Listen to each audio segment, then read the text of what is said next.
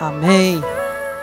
Glória a Deus. Abre comigo Gênesis capítulo 37, por favor. Eu vim meditando nessa passagem de, de José. Aliás, a gente estava gravando um dos nossos episódios pequenininhos e a Polly deu uma palavra sobre José, aquilo me, me estimulou. É, eu quero falar hoje sobre Deus de ordem, Deus de progresso. Aleluia. 7 de setembro está vindo aí. E Deus é um Deus de ordem, Deus é um Deus de progresso. Aleluia. Eu creio que essa é a mensagem para o nosso coração e você vai entender isso nessa noite. O pastor vai falar de política? Nunca, aleluia. nós vamos falar de Bíblia, nós vamos falar de Jesus. Salmo 37, se você já chegou, diga amém. Se você ainda está procurando como eu, diga espera por mim, pastor. É Gênesis, gente. É Gênesis. Gênesis 37. Hum. A partir do versículo 1. Vamos ler até o versículo 19. Se você não se importa em ler, em ler a Bíblia, vem comigo. Gênesis capítulo 37, verso 1, diz: Habitou Jacó na terra das peregrinações do seu pai, na terra de Canaã. Essa é a história de Jacó. Tendo José 17 anos, apacentava os rebanhos com seus irmãos, sendo ainda jovem, acompanhava os filhos de Bila e os filhos de Zilpa, mulheres do seu pai, e trazia mais notícias deles ao seu pai. Ora, Israel amava mais a José que a todos os seus filhos, porque era filho da sua velhice, fez-lhe uma túnica talar de mangas compridas. Vendo, pois, seus irmãos que o pai o amava mais do que a todos os outros filhos, odiaram-no e já não lhe podiam falar pacificamente. Teve José um sonho e o relatou aos seus irmãos. Por isso o odiaram ainda mais. Pois lhes disse: Rogo-vos, pois, rogo-vos, ouvi este sonho que tive. Atávamos feixes no campo, e eis que o meu feixe se levantou e ficou em pé. E os vossos feixes os rodeavam e se inclinavam perante o meu. Então lhe disseram seus irmãos: Reinarás com efeito sobre nós, e sobre nós dominarás realmente.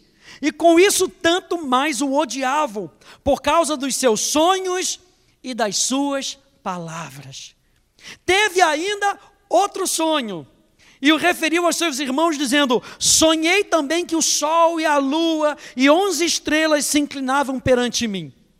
Contando a seu pai e a seus irmãos, repreendeu o pai e lhe disse: Que sonho é esse que tiveste? Acaso viremos eu e a tua mãe e teus irmãos a inclinar-nos perante ti em terra? Seus irmãos lhe tinham ciúme o pai, no entanto, considerava o caso consigo mesmo. E como foram os irmãos apacentar o rebanho do seu pai, em Siquém, perguntou Israel a José: Não apacentam teus irmãos o rebanho em Siquém? Vem, enviar-te-ei a eles. Respondeu-lhe José: Eis-me aqui. Disse-lhe Israel: Vai agora e vê se vão bem os teus irmãos e o rebanho, e traze-me notícias. Assim o enviou no vale de Hebron, e ele foi a Siquém. E um homem encontrou a José, que andava errante pelo campo, pelo campo e lhe perguntou: Que procuras? Respondeu: Procuro meus irmãos. Dize-me, onde apacentam eles o rebanho? Disse-lhe o homem: Foram-se daqui, pois ouvi-os dizer: Vamos a Dotã. Então seguiu José atrás dos irmãos e os achou em Dotã.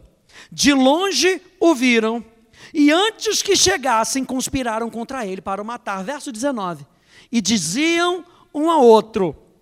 Vem lá o tal sonhador. Eu quero falar sobre isso nessa noite. Eu e você temos a capacidade de sonhar os sonhos de Deus.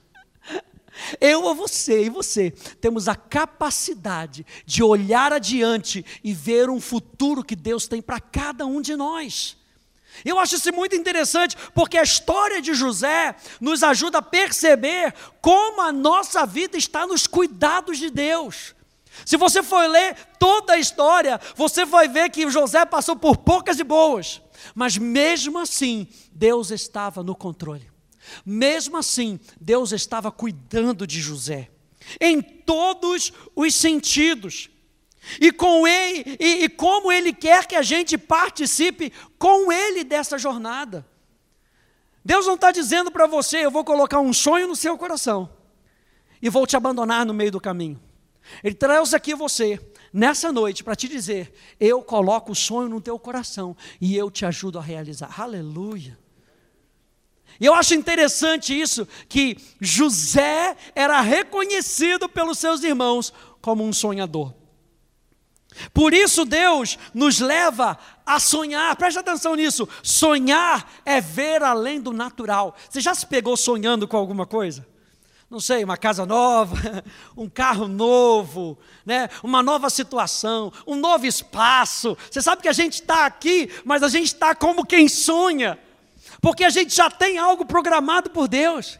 E você acha, preste atenção nisso, você acha que essa é a única academia da fé no estado de São Paulo? Nós já estamos sonhando com quatro mais, aleluia. Nós somos aqueles que sonham. Nós somos sonhadores. Sonhar é ver além do natural. O meu convite para você nessa noite é se permita ver além do natural. Nós vamos parar de olhar para a nossa situação natural Sabe, aquela situação onde a gente diz não dá, não pode, daqui eu não passo, com que a gente aprenda com essa história de José a sermos sonhadores. E o Senhor quer com que você saia daqui como quem sonha. E quem sonha tem um sorriso no rosto. Quem sonha vê a perspectiva de maneira diferente. Quem sonha é diferente. Sonhar é ver além do natural. Sonhar é ver o impossível acontecer. Sonhar fala da expectativa do coração por algo que Deus disse. José era diferente, gente. Sonhadores são diferentes. Você conhece alguém que você que você conhece que você fala só vive no mundo da lua? Sonha acordado eu acho esquisito, esquisito assim, porque às vezes eu estou ali com a Polly, estamos conversando, daqui a pouco eu me pego pensando. Aí quando eu pego pensando, eu nunca me vi, mas diz ela que eu começo a fazer uns negócios assim. Rafa, está pensando no quê?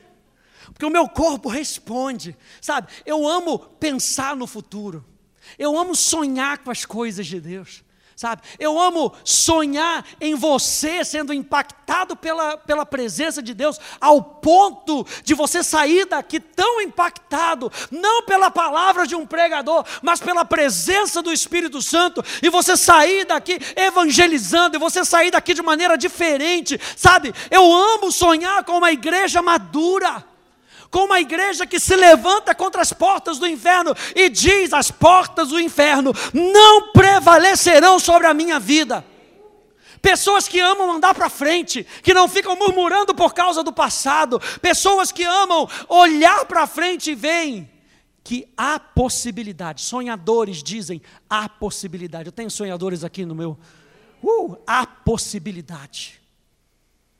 José era diferente. A maneira de pensar de um sonhador não é comum. Sonhadores não se adaptam ao que é normal para os outros. Sonhadores parece que negam uma realidade, que vivem num mundo de fantasia, não, mas eles, os sonhadores vivem com expectativa no coração. Olha só, esse autor americano, não é nem americano, ele é das Bahamas chama Miles Morrow, ele disse o seguinte: Se você tem um sonho ou deseja descobrir a sua visão, lembre-se disso. Deus ama os sonhadores. Ele dá visões e é atraído por pessoas que amam sonhar grande. Não se esqueça de que você é único, especial e insubstituível. Você não foi feito para ser como qualquer outra pessoa, aleluia. Você é único. Quando a gente fala de adoração no nossa, na, na Atos, na nossa escola de adoração, a gente sempre usa esse exemplo. Quando Deus se relaciona com você, Ele se relaciona de maneira única. Você sabia que você foi feito de maneira tão única que a sua digital é diferente? Que a sua íris é diferente, que a sua impressão plantar é diferente, que a sua voz é diferente. Deus sabe quem você é. Quando você acorda e bocejando diz para ele: ah, Bom dia, Espírito. Ah, lá vai a Renata, aleluia. Eu sabia que era ela. É Deus conhece você pela sua voz. Sabe quando, quando a, gente, a gente vê em filme a pessoa tentando orar ali, fala, é, é, é Senhor, tudo bem? É, aqui é o Rafael. Eu vejo Deus dizendo assim, eu sei. Quando você começou a orar, eu já sabia que era você, porque você é único, você não foi feito como eu e você não fomos feitos em, na, naquela forminha, sabe? Deus fez você, jogou a forma fora e disse: Esse é o meu filho amado em quem eu me comprazo. Você não foi feito para ser como qualquer outra pessoa. Quando você decide fazer parte do normal, seu destino é enganado. Deus deseja que você desperte o dom que Ele lhe deu e o desenvolva ao máximo. E eu quero te motivar nessa noite a pensar nisso. Você sabe que lá em Jeremias, capítulo 29, verso 11, Deus diz assim: Eu sei que planos eu tenho a vosso respeito, planos de paz e não de mal, para dar o fim que vocês desejam. Olha só na Bíblia amplificada como é que aparece. Jeremias 29, 11, na Bíblia amplificada clássica, diz: Pois conheço os pensamentos e os planos que eu tenho para você, diz o Senhor. Pensamentos e planos para o bem-estar e a paz, e não para o mal, para lhe dar esperança no seu resultado final. Existem, gente, duas coisas muito importantes que sempre estão na mente de Deus quando falamos de, dos sonhos que Ele tem para nós. E essas duas coisas são ordem e progresso. Eu sei que é muito clichê. No dia 5 de setembro, pertinho do dia 7 de setembro, a gente falar, mas eu não acho que é à toa que na nossa bandeira esteja ordem e progresso, porque quando Deus tem um sonho para você, duas coisas se manifestam na nossa vida: ordem e progresso. Sabe por quê? Número um, Deus é um Deus de ordem. Deus é um Deus de ordem. O que, que é ordem? O que, que significa a palavra ordem? Eu coloquei aqui algumas definições. Ordem são regras de uma sociedade. Né? Você já ouviu a frase: é necessário manter a lei e a ordem. Ordem são regras de uma sociedade. Ordem é uma disposição organizada. Já ouviu alguém falar? Olha, como é que você quer que eu arrume isso aqui? Ah, bota aí na ordem alfabética. É uma disposição organizada. Ordem é a posição de uma hierarquia. Qual é a ordem do militar? Ah, existe uma ordem militar aqui. É uma disposição, uma posição de uma hierarquia. Mas eu acho muito interessante também que a palavra ordem significa uma direção, um comando que alguém te dá. Olha, o chefe te deu uma ordem, uma direção para algo que precisa ser feito. Deus é Deus de ordem. Deus é um Deus de direção. E quando Ele nos dá um sonho, Ele está apontando uma direção. Aleluia. Ele não está te dando um sonho somente para que você participe daquilo que Ele está querendo fazer na terra. Ele te dá um sonho, porque Ele está apontando um caminho, Ele tem um objetivo, não só para a sua vida, mas para as pessoas que estão ao seu redor. Então, quando Ele coloca um sonho no teu coração, pasmem, Ele não está pensando só em você, Ele está pensando nas pessoas que vão te encontrar no meio do destino. Aleluia no meio daquilo que Ele programou para você. Deus é um Deus de ordem, Deus é um Deus de direção. E a última coisa é que a palavra ordem é uma condição de tranquilidade em paz. Já disse para alguém? E aí, como é que tá? Tá tudo em ordem. Tá tudo em paz. Deus é um Deus que traz condição, uma condição do lado de dentro, uma condição de tranquilidade. Imagina Jesus no barco, aquela tempestade toda. Eles estavam indo para um lugar, eles tinham uma direção, eles tinham uma ordem. Passemos para outra margem. No meio do caminho, o que aconteceu? Uma tempestade. Leva o barco para cá, leva o barco para lá, leva o barco para cima, leva o barco para baixo. E os discípulos ficaram desesperados. Já viu alguém desesperado? Os discípulos ficaram desesperados. Imagina aqueles homens arrãos, aqueles homens tudo brutamonte, tudo grossão, assim, sabe? Tipo fortão, tipo Arnold Schwarzenegger, na época que ele não tinha aquela, aquela montanha. Os caras tudo dentro do barco, tudo desesperado. Vão morrer. Imagina a vozinha de Pedro, né? Vão morrer, vão morrer, Jesus. E Jesus está dormindo, gente. Jesus está na maior tranquilidade. Sabe por quê? Porque Jesus tinha uma direção. Jesus sabia. Tudo estava em ordem. Por mais que existisse tempestade do lado de fora, tudo estava em ordem. E olha só, 1 Coríntios capítulo 14, verso 33 e verso 40, na Bíblia Amplificada diz: Pois Deus não é um Deus de confusão e desordem, mas de paz e ordem. Mas todas as coisas devem ser feitas de maneira própria e de maneira ordenada. Ou seja, olha só essa frase. Quando Deus nos leva a sonhar o que está no coração dele, ele começa a agir com uma sucessão de direções que nos ajudam a concretizar o seu desejo. Deus tinha dado um sonho para José. E o sonho não se manifestou de um dia para o outro. A gente vai ver um pouco mais para frente Lá na conclusão da história, que José vira para os seus irmãos e fala assim: tinha que acontecer dessa maneira. O que, que eu entendo disso? José está dizendo: Deus estava no controle o tempo todo.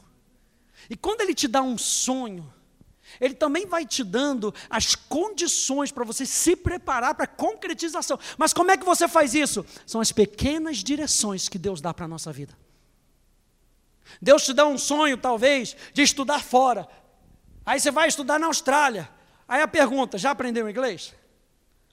É, pastor. Não. Então vai ser muito mais difícil você chegar sem falar a língua. É muito melhor se preparar. E quando você vai se preparando, é aquela história de afiar o machado. Numa, num, num lugar, eu ouvi essa história há muito tempo atrás, na África do Sul ah, numa, numa desses lugares que derruba é, é, árvore, e o pessoal perguntou: olha só, eu preciso de três árvores derrubadas. E quando vocês derrubarem as três árvores, você, árvores vocês podem ir para casa. Beleza. Aí começou, o pessoal começou a se movimentar para cá, movimentar, pega o machado e taca o machado de qualquer maneira, e bate para cá, bate para lá, um camarada senta no chão, pega um, um amolador e começa a amolar o machado e começa a bolar o machado. E passa ali meio-dia, e está todo mundo tentando derrubar a primeira árvore, e não consegue derrubar a primeira árvore. E ele está ali amolando o machado, amolando o machado. Dá uma hora ele fala: É, acho que já deu. Aí ele pega o machado, super, mega, ultra, hiper, amolado, e começa a bater na, na árvore, e começa a bater na árvore, e começa a bater na árvore, e a árvore vai quebrando. Lá se foi a primeira, depois ele vai para a segunda, e começa de novo, e começa de novo. Tempo de preparação não é tempo jogado fora. Eu e você, quando recebemos um sonho de Deus, eu e você precisamos nos preparar. E Deus vai dando as pequenas indicações do nosso coração, Ele não vai revelando tudo. Assim como aconteceu com José, ele não disse para José: José, eu vou te dar esse sonho, e, as, e, os seus irmãos vão se dobrar diante de você, e o seu pai vai se dobrar diante de você, mas olha só, se prepara que o negócio vai ser ruim. Não veio essa direção.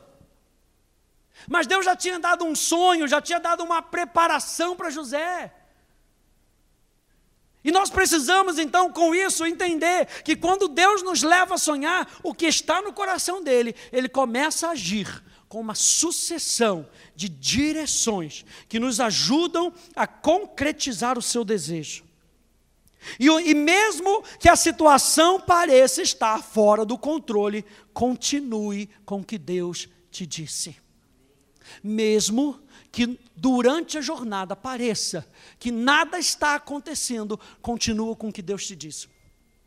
Uma vez me perguntaram, pastor, como é que eu vou saber se eu estou concretizando o meu ministério, se eu estou realizando o meu ministério? Aí eu falei: se você não souber isso no seu coração, continua fazendo o que Deus te disse da última vez. Não tenta, não tenta inventar a roda. Se Deus não te disse para sair, não saia. Ah, mas está todo mundo saindo. Não saia. Continua com o que Deus te disse, porque quando você continua com o que Deus te disse, há proteção e provisão. Então, quando Deus te leva a sonhar, Ele vai te dando essas direções, mesmo que as coisas do lado de fora pareçam ruins. A gente leu Jeremias capítulo 29, verso 11.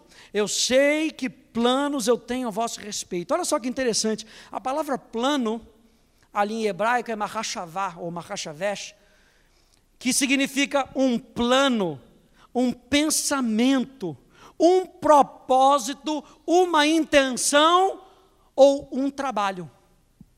Quando Deus falou assim, eu tenho um plano, é como se Ele estivesse falando, eu tenho uma intenção no meu coração e eu vou trabalhar com relação a isso.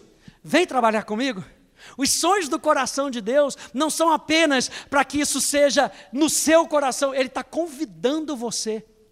Entra comigo na dimensão do sobrenatural pensa comigo, sonha comigo, intenta comigo, trabalha comigo. Isso para mim é maravilhoso, gente. Aquilo que Deus vai fazer em Ribeirão Preto e vai fazer no Brasil, Ele vai fazer com pessoas que sonham.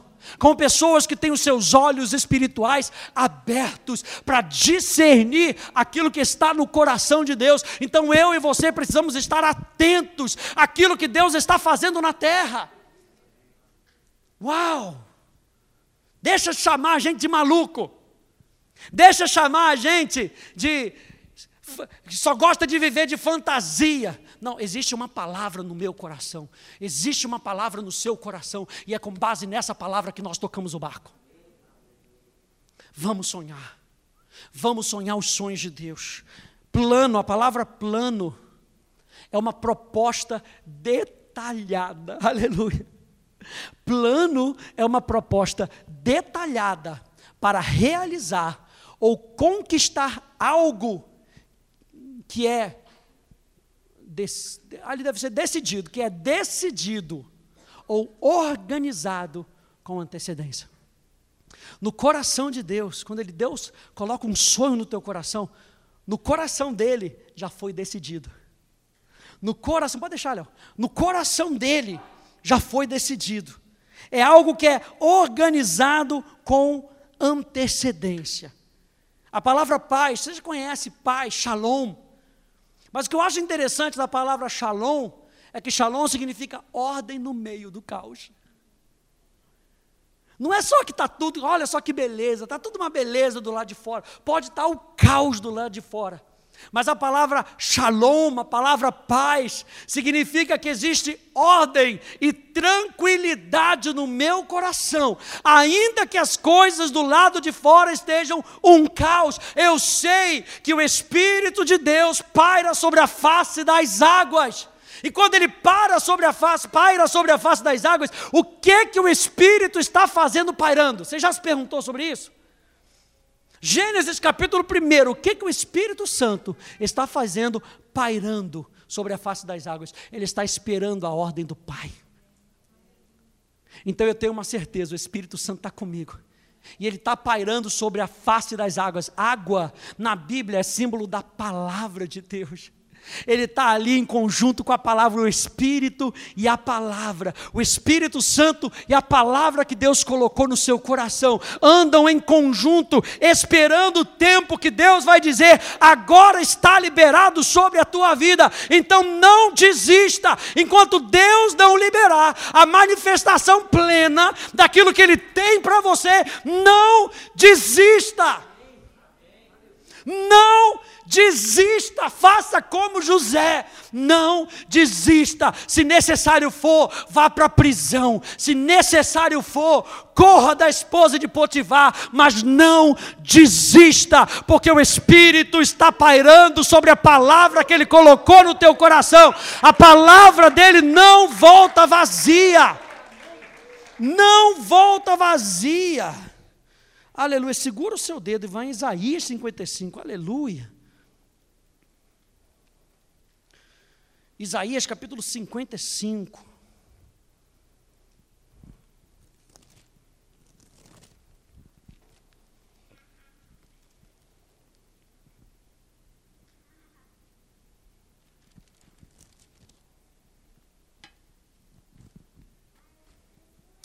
Aleluia. Partir do versos. Vamos ler tudo, aleluia. Verso primeiro. Isaías 55 é maravilhoso, gente. A todos os que têm de sede, vinde às águas, vinde a palavra. E vós, os que não tendes dinheiro, vinde, comprai e comei, sim, vinde e comprai, sem dinheiro e sem preço, vinho e leite. Vinho é símbolo de revelação da verdade. Leite é símbolo da pureza da verdade.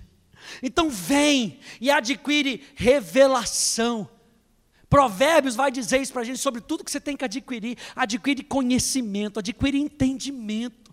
E Deus está dizendo aqui através do profeta Isaías: vem e pega, porque eu tenho entendimento para você.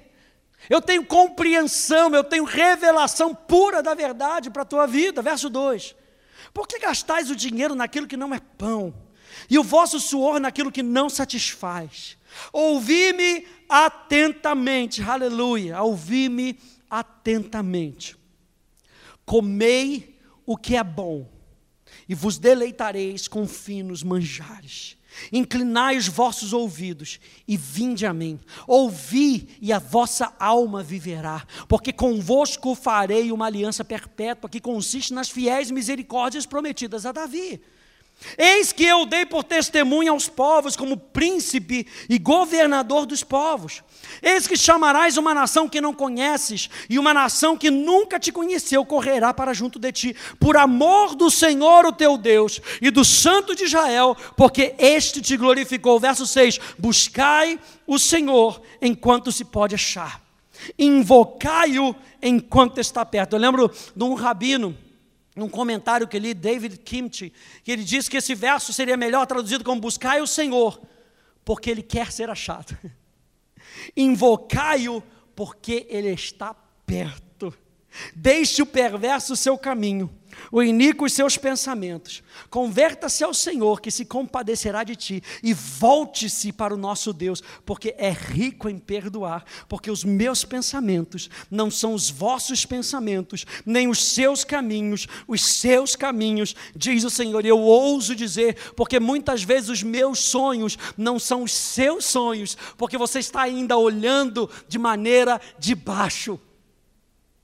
Deus está falando, vem sonhar os meus sonhos, vem pensar os meus pensamentos. É isso que Ele está querendo dizer. Ele não está querendo dizer, é impossível você pensar como eu penso. Não, como é que você chega a essa conclusão? Verso 9: Porque assim como os céus são mais altos do que a terra, Assim são os meus caminhos mais altos do que os vossos caminhos, e os meus pensamentos mais altos do que os vossos pensamentos, porque assim como descem a chuva e a neve dos céus, e para lá não tornam, sem que primeiro reguem a terra e a fecundem e a façam brotar para dar semente ao semeador e pão que come. Verso 11: Assim será a palavra que sair da minha boca, não voltará para mim vazia, mas fará o que me apraz e prosperará naquilo que a designei. E quando você entende isso, verso 12: saireis com alegria e em paz, em ordem, vocês serão guiados. Os sonhadores vivem em alegria por causa da possibilidade daquilo que está para acontecer. Não é daquilo que pode acontecer, é aquilo que está para acontecer. Os pensamentos deles são maiores, gente. E às vezes, quando Deus nos convida a sonhar os sonhos dele, Ele está querendo dizer: é isso mesmo, como diz o pastor Hélio, deixa a cabeça de lado, sonha com o teu coração, para de fazer número, para de calcular. No céu não existe calculadora, está tudo disponível para você. Então, pega os meus pensamentos. Pega o meu estilo de vida, que você vai ver que você, ao sair da sua casa, toda segunda-feira de manhã para trabalhar, você vai sair com alegria e em paz, em ordem, você vai ser guiado. Aleluia. Ele nos dá planos de paz. Olha só o que eu anotei aqui com relação a José. O caos não consegue cancelar os planos de Deus.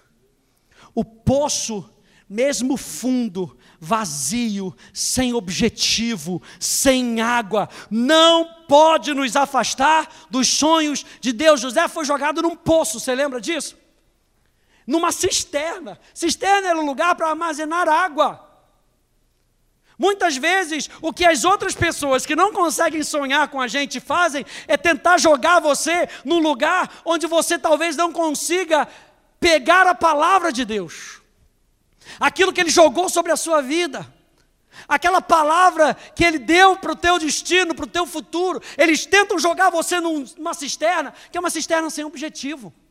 Pelo menos se tivesse uma água, estava para José subir ele de novo. Mas não tinha. As pessoas muitas vezes que não conseguem sonhar com você, tentam jogar você num poço sem objetivo, numa situação sem objetivo.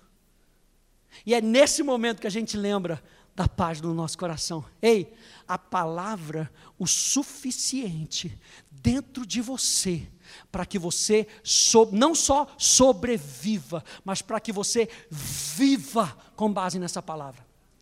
Você lembra de Elias? Enquanto havia seca em, em Israel, o que aconteceu com Elias?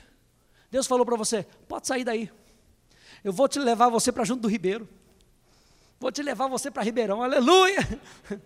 E lá eu vou te sustentar. Eu vou sustentar você no lugar de água. Deus nos sustenta com a Sua palavra. Deus sustenta os sonhos dele no nosso coração com a Sua palavra. A escravidão não pode ser mais poderosa do que a identidade com que nós nos vemos. Você lembra também que José foi vendido? E naquele momento ali onde ele estava vendido como escravo, ele podia perder a sua identidade. Mas não, José continua sabendo quem ele era. É vendido no Egito, lugar de adoração a outros deuses. José não se curva, José sabe quem ele é. Ele não vende o seu sonho, ele não se torna arrogante, ele continua humilde. E na sua humildade, ele continua sabendo quem ele é, filho de Deus. As prisões, mesmo escuras, não podem cegar os sonhos do nosso coração. Você lembra que ele é jogado nas prisões? Ele foge da esposa de Potifar, de Potifar, e ele é jogado na prisão. E mesmo na prisão, a Bíblia diz que ele prospera. Sabe por quê? Porque ele tinha um sonho no seu coração e ele não se deixou abalar por causa das prisões. Ouça isso. Sonhar nos permite perceber que existe propósito no que fazemos com Deus. Sonhar nos permite perceber que existe propósito no que fazemos com Deus. Então a gente se lembra que não há nada demasiadamente difícil para Deus. Olha só Efésios 3:20, aquele que é capaz de fazer infinitamente mais do que tudo que pedimos ou pensamos, de acordo, não é com a minha capacidade, é de acordo com o seu poder que atua em nós. Então nós continuamos crendo no poder de Deus. Se você está sonhando os sonhos de Deus, continua crendo no poder de Deus. Ele é capaz de fazer infinitamente mais. Talvez você diga, Senhor, oh, pastor, o meu sonho é muito maluco, pastor. O meu sonho está além da minha capacidade, não tem problema, porque não está além da capacidade de Deus. Meu Deus, aleluia. Ele é capaz de fazer infinitamente mais do que tudo o que pedimos ou pensamos, de acordo com o seu poder que atua em nós. Número um, então, Deus é um Deus de ordem. Tudo que Ele faz, Ele faz de maneira ordenada. Número dois, Deus é um Deus de progresso. E a gente se lembra que existem duas coisas muito importantes que sempre estão na mente de Deus quando falamos dos sonhos que Ele tem para nós: ordem e progresso. Volte lá comigo em Gênesis capítulo 39, por favor. Gênesis 39.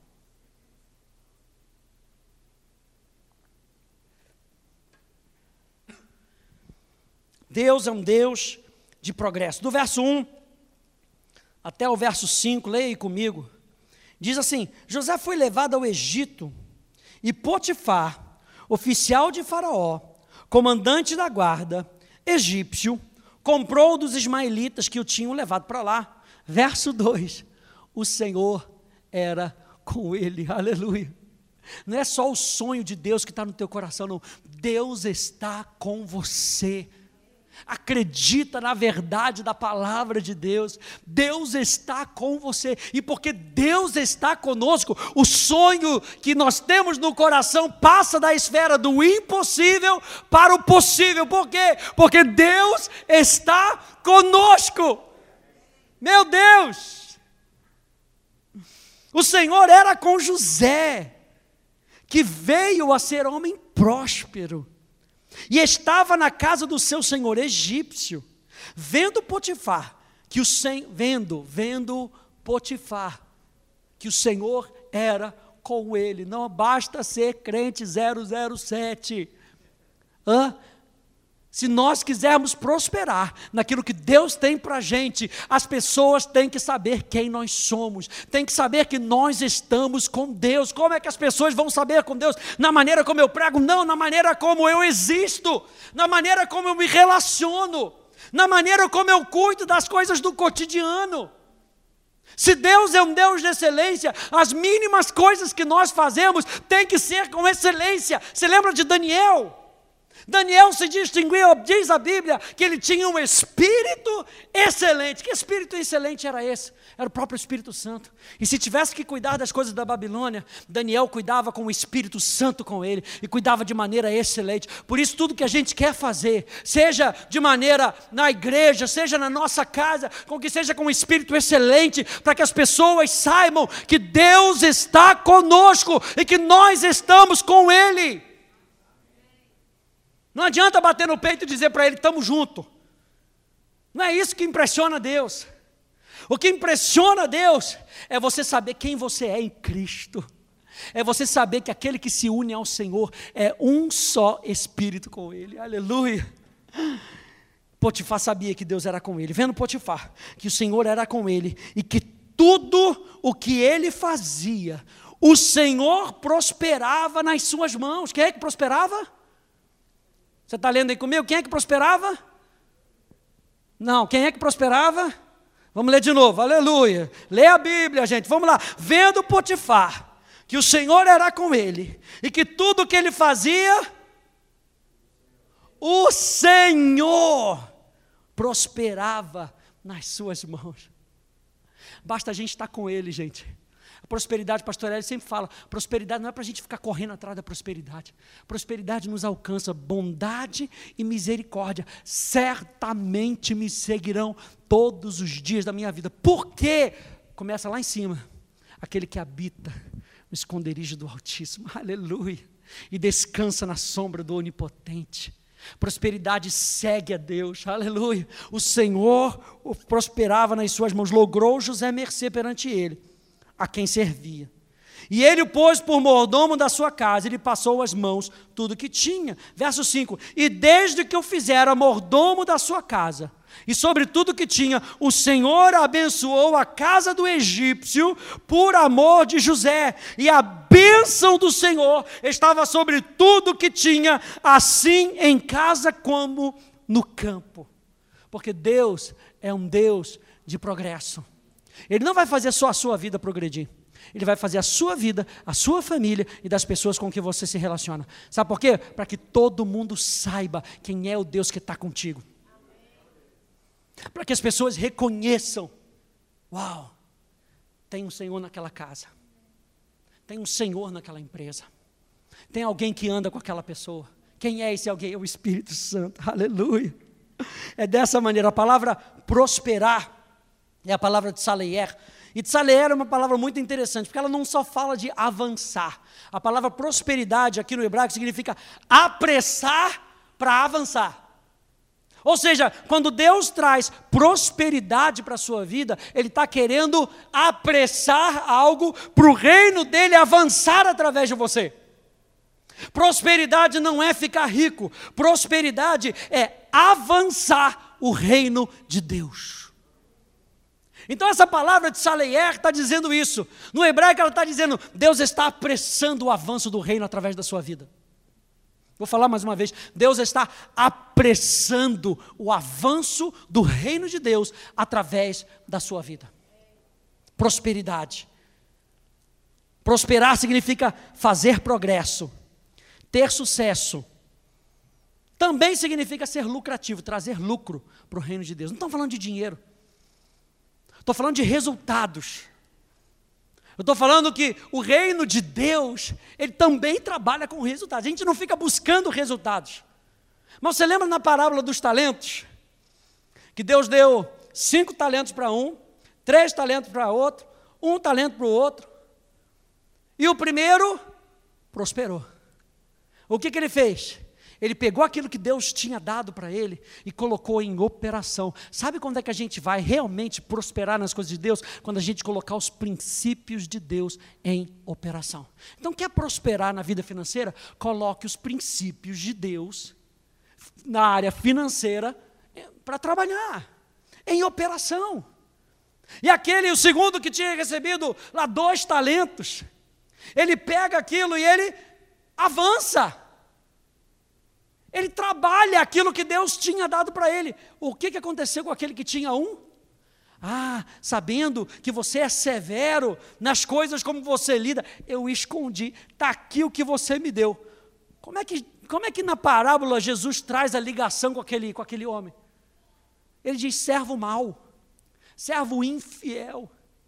Sabe por quê? Porque aquilo que Deus coloca na tua mão é para fazer avançar o reino de Deus. Aquilo que Deus coloca na sua vida é para fazer avançar o reino de Deus, é para com que almas sejam salvas, é para que com que pessoas reconheçam o verdadeiro evangelho de Cristo através das nossas vidas. Uau, prosperidade, pastor Eli sempre fala, é uma jornada bem-sucedida, de resultados bons, positivos e favoráveis. Anote isso aí, olha, prosperidade é uma jornada bem-sucedida, de resultados bons, positivos e favoráveis. Olha só essa frase aqui na tela. Toda ação que Deus toma é pensando nos bons resultados que o reino dele pode trazer para as nossas vidas.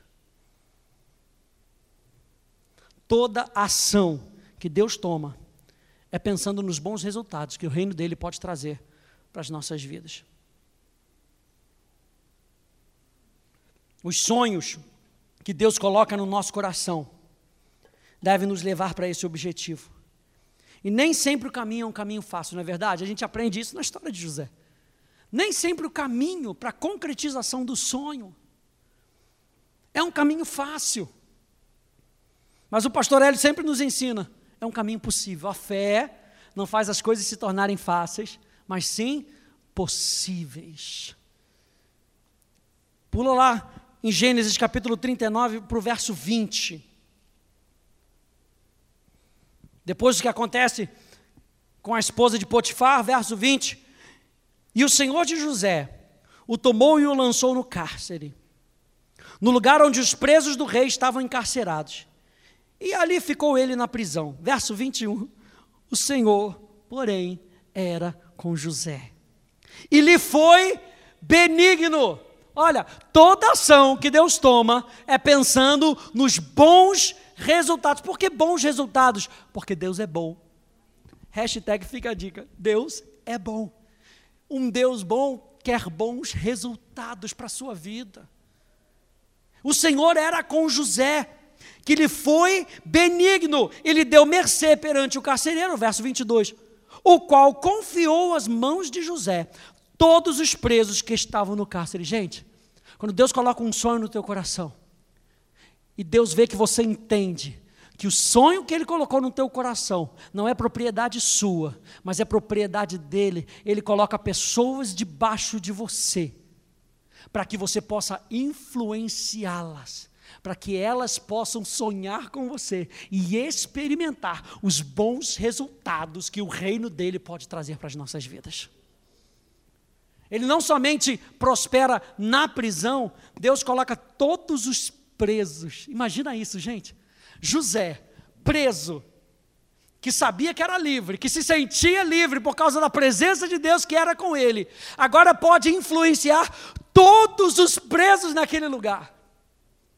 Você lembra de Paulo e Silas que estavam presos? O que, que Paulo e Silas estavam fazendo, gente? Eles estavam indo orar.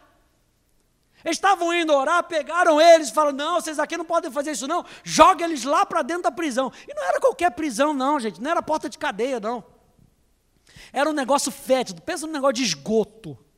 Já passou num lugar onde está com cheiro, aquele cheiro de esgoto, você passa longe, eles não tinham nem como passar longe, porque eles estavam com esgoto, estavam inundados no esgoto.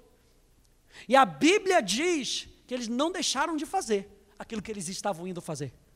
A Bíblia diz que eles oravam e cantavam louvores. E à meia-noite, o milagre aconteceu. E quando o milagre aconteceu, diz que as portas, não é a porta deles, não. Eu acho interessante isso. As portas das prisões se abriram. Quando Deus coloca um sonho no teu coração e você entende que o sonho é propriedade dele, ele coloca pessoas debaixo de você, para que os bons resultados que o reino dele pode trazer para as nossas vidas influencie as outras pessoas. Aleluia! Nem sempre é um caminho fácil. José sabia que aquela estrada tortuosa da vida, as dificuldades da vida, em tudo isso, Deus estava no controle. Gênesis capítulo 45, vai um pouquinho mais lá para frente. Gênesis 45. Gênesis 45. Depois, no final daquela história, os irmãos de José vão ter com José, e aí José se revela para eles. E aí diz assim, verso 4 e verso 5: Disse José aos seus irmãos: Agora chegai-vos a mim. E chegaram-se. Então disse: Eu sou José, o vosso irmão, a quem vendestes para o Egito, agora vocês vão comer na minha mão, agora é faca na caveira, agora vocês vão ver a força do Bob, agora vocês vão ver o negócio. Não, José não age assim, sabe por quê? Porque José ainda estava vivendo o sonho de Deus, José ainda sabia que Deus era com ele. E ele diz então para o seu irmão: agora, pois, não vos ele ainda ministra para os irmãos. Não vos entristeçais, nem vos irriteis contra vós mesmos, por me haverdes vendido para aqui, porque para conservação da vida. Da vida de quem? Não era só da vida de José, gente. Era da vida de todo Israel, gente. Era a vida de todo um povo, porque para a conservação da vida, Deus me enviou adiante de vós. Davi, ou José, continuava sonhando. E para terminar, eu peguei, gente, foi interessante que era o que a gente estava conversando, eu e a Poli. Se você volta aqui um pouquinho em Gênesis capítulo 41. Por que, que eu digo que José ainda estava sonhando? Olha só, no meio dessa história, José é liberto, José interpreta o sonho né, de, de Faraó, e José é colocado como segundo homem, só abaixo de Faraó. José se casa, José tem dois filhos. E qual é o nome que José dá aos seus filhos? Eu anotei aqui, no meio dessa jornada, José dá nome aos seus filhos. Ao chamar seus filhos pelo nome, José estava se firmando no que Deus havia mostrado para ele. Gênesis 41 versos 50 ao 52. Antes de chegar a fome, nasceram dois filhos a José, os quais lhe deu Azenate, filha de Potífera, sacerdote de Om. José ao primogênito chamou de Manassés, pois disse: Deus me fez esquecer de todos os meus trabalhos e de toda a casa do meu pai. José esqueceu das coisas que o feriam. Porque pensar no passado é pensar em ferimentos. Pensar no passado é pensar: o meu irmão me vendeu. O meu irmão me vendeu.